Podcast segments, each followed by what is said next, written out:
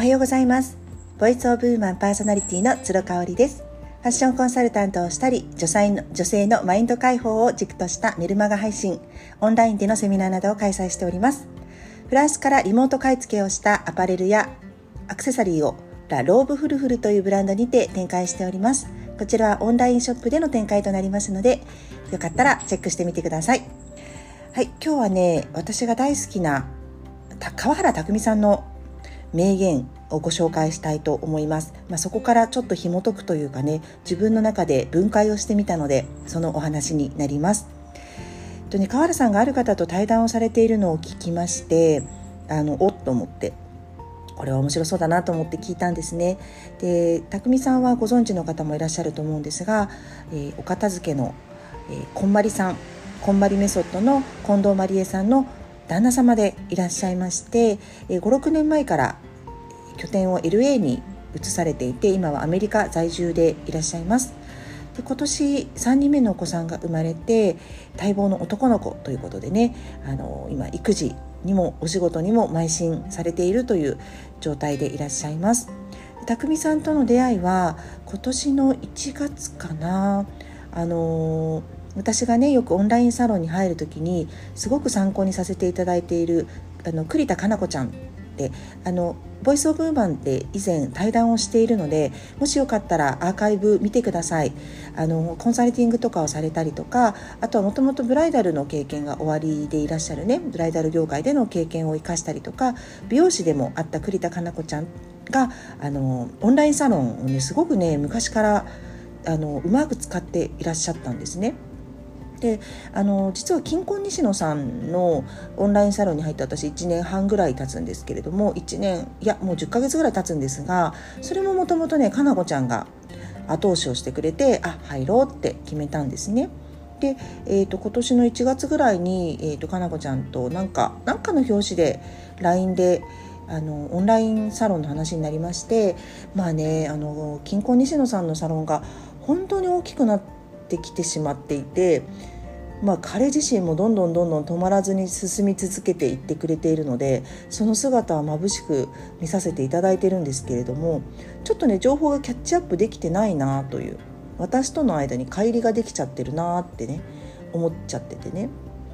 で結構あの分科会とかあの盛り上がっていたりとかするのでうーんなんかちょっと規模が大きいなっていうのをかなこちゃんに相談したんですよねそしたらねすぐね川原拓海さんが、えーと、その前の月の12月から発足させたセンスっていうオンラインサロンがあってそこねいいよってまだ人数も少ないけどあったかくってあのー、やる気のある人たくさんいるし何よりも匠さんが素晴らしいからって言われたんですよね。なので匠さんね去年の12月に初めてご著書を出されているんです。えー、Be Yourself っていう本なんですけどねこれもぜひ読んでいただきたいんですが私はねその本に出会う前にオンラインサロンに出会ってるっていうちょっと珍しいタイプなんですよね。あの大体その後に入る方って「Be Yourself」読んで入りましたとかねあの Voicy の川原拓海さんのとかねそういうきっかけがあったと思うんですけど私はもうあのオンラインサロンマスターである栗田かな子ちゃんからのおすすめで入ったっていう経緯があります。でその後ねあのクラブハウスが2月からこうぐっと急成長しますよね。で2月の1ヶ月は私も1ヶ月ずっとクラブハウスを朝から晩まで聞いていたっていう感じになります。でそこであのモーニングハウスっていうね、あのー、毎朝匠さんがあの指揮を執っている、えー、クラブハウスのお部屋がありまして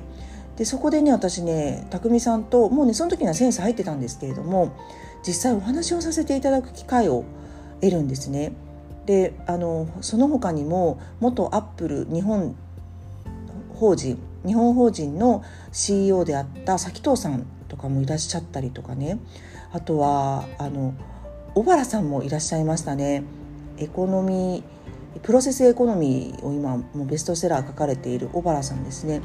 尾原さんもいらっしゃったりとかしてめちゃめちゃ緊張したんですけどとにかくねあの崎藤さんもそうなんですが匠さんがね自然体なんですよ。で崎藤さんとか小原さんとかと喋るのと同じトーンで私のように何者でもないね有名でもない私と話してくださったっていうのが本当に嬉しくってそこからもうねやっぱりセンスいいなって思い始めたんですよ。うん、でちょっと話が長くなっちゃうんでセンスの話はまたね改めてあの入会してから1年経った経つであろう年明けぐらいにね振り返りをしていきたいなっていうふうに思っているんですけれどもとにかくね匠さんってあったかい人なんですよね。あったかいんだけど強い人なんですよね。これがねすごく魅力的だと思ってます。あの強くて厳しい人ってたくさんいると思うんですけど匠さんってあったかくて、えー、強い人なんですよね。あのすごくねあのベンチマークしている人なので「Be Yourself」という本もねぜひ読んでいただきたいなというふうに思いますなんか迷ってる方とかこうちょっと背中を押してほしいなってそれもドンっていう感じじゃなくて突き放す感じじゃなくてほわっていう感じでねあの背中を押してくれるような文体なのでぜひおすすめしたいと思います。で匠さんがねその対談の中でおっしゃっていた話っていうのがまあ天才肌であるこんまりさんを陰で支える立場だったっていうところでね実は葛藤もあったんだよっていうことをお話しされていたんです。であのもともと匠さんは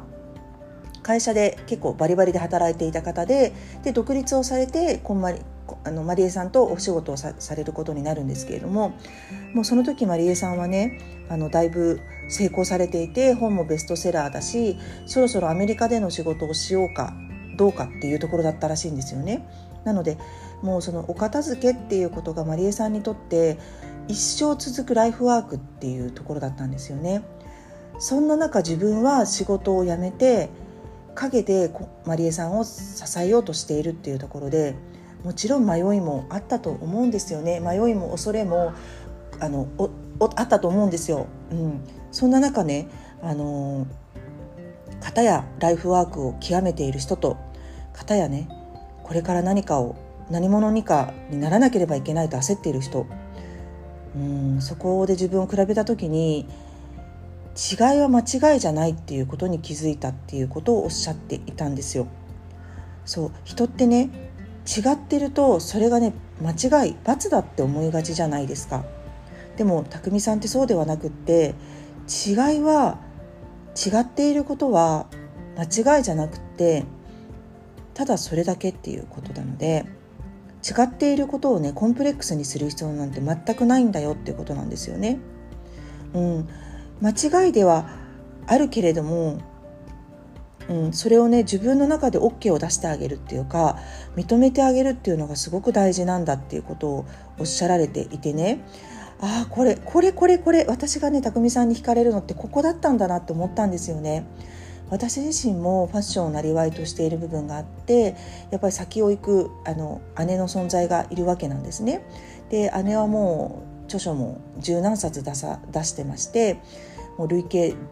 何十万部売れてるっていうところでで SNS もインスタグラムだけでも30万人いるんですよねフォロワーさんが。でやっぱり私は片やまだ1万人っていうところでまだっていう言い方はあれですけれどもやっぱその先を行く姉との違い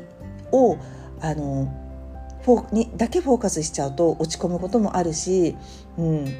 もっともっと頑張んなきゃもっとやんなきゃって思うんですけれどもそうじゃないんですよね。そこはやっぱり違いであるし、まあ、彼女は彼女で私が違う仕事をしている時からずっとファッションに携わってきたわけですからそういう意味ではねあの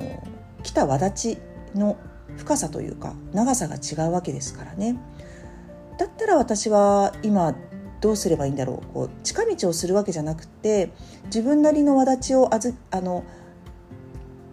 作りながら輪立ちを作りながら、えー、違いを見つけていくそれは間違いじゃないんだよっていう風にして進んでいくっていうねそこをねちょっとね考えさせられるような言葉だったなと感じています。これをねポロッとね音声配信とかで言えちゃう匠さんって本当にすごいなというふうに思います。今日は